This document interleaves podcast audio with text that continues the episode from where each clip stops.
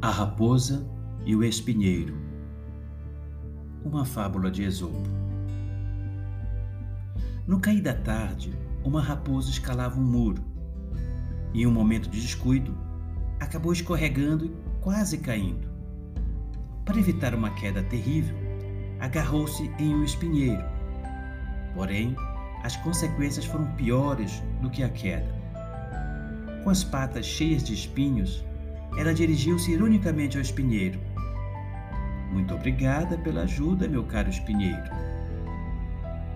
Mas o espinheiro, com seu senso de humor sombrio, respondeu: Ah, minha cara raposa, você não devia ter se agarrado em mim. Sou eu que me agarro a todo aquele que cruza meu caminho.